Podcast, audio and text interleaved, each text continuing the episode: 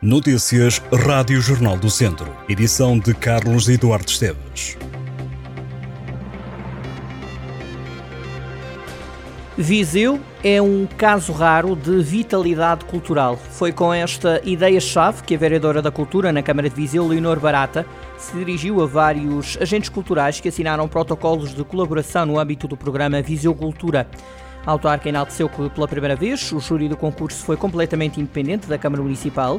Leonor Barata garante que o júri deu nota de que o território viziense é um caso raro de vitalidade cultural e que tal classificação pode ser confirmada na quantidade de projetos com qualidade e mérito que foram a concurso. No total, os protocolos assinados na terça-feira representaram o investimento do município de Viseu no total de 226.395 euros. A vereadora da Cultura na Câmara de Viseu deixou claro que estes eixos representam um esforço muito considerável e significativo em termos financeiros pelo município e que foi investida uma parte significativa do orçamento para a cultura. Nos espaços do Conselho foram também assinados os protocolos de colaboração com as cavalhadas de Vil de Moinhos e de Teivas. Os cortejos centenários vão sair à rua no mês de junho. Eventos que para Fernando Ruas são verdadeiros captadores de pessoas para a cidade de Viseu. No total, a autarquia vai apoiar com 45 mil euros os dois cortejos alegóricos. Para Vilmoinhos seguem 27.500 euros do orçamento municipal. Tevas recebe menos 10 mil. O cortejo de Vilmoinhos vem até Viseu no dia de São João, a 24 de junho, que este ano se assinala um sábado. Quanto a Teivas, trará a Morgadinha à cidade de Viriato no dia 18 de junho, um domingo. Um grupo de cidadãos avançou com um abaixo assinado para mostrar desagrado pelo corte de carvalhos num terreno no Conselho de Vozela.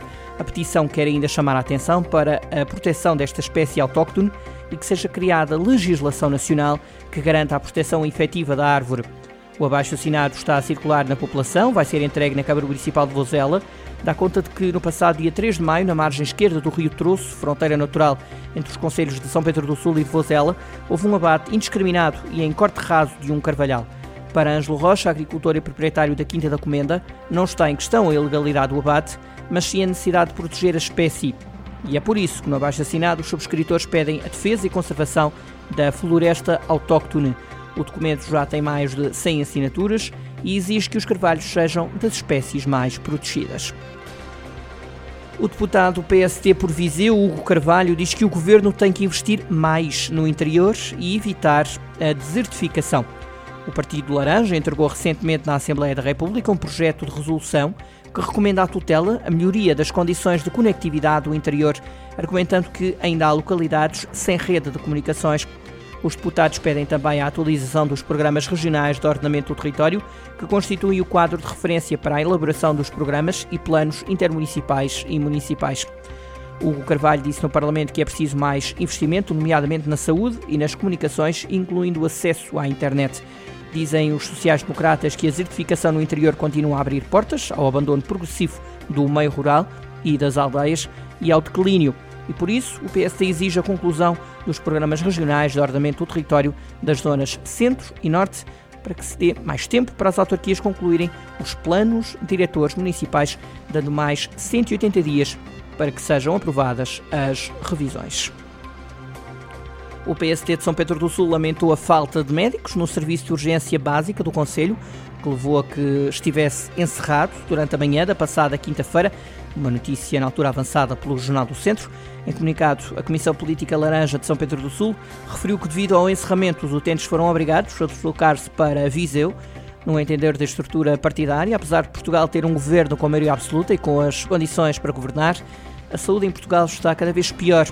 Os sociais-democratas consideram que a região de Lafões está abandonada no que diz respeito à saúde e lamentam que tenham sido injetados milhões na TAP sem serem colocadas equipas médicas no Centro de Saúde de São Pedro do Sul para ser prestado um serviço de urgências sem falhas.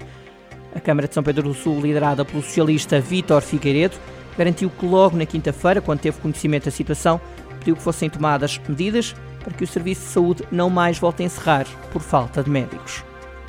A partir desta quinta-feira, o Museu de Lamego assinala o Dia Internacional dos Museus, com várias atividades gratuitas, incluindo oficinas e conferências. As atividades duram até à próxima terça-feira. O primeiro dia será dedicado aos mais novos, sendo que irá decorrer durante todo o dia a oficina Animais e Companhia, que vai oferecer aos meninos do pré-escolar um primeiro contacto com o museu e a arte. Através das representações de animais e da natureza presentes na exposição temporária O Museu para Todos.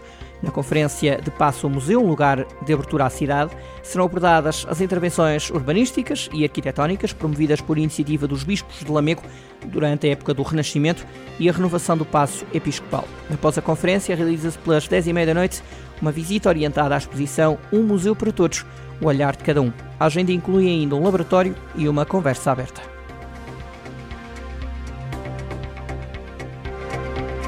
Estas e outras notícias em jornaldocentro.pt.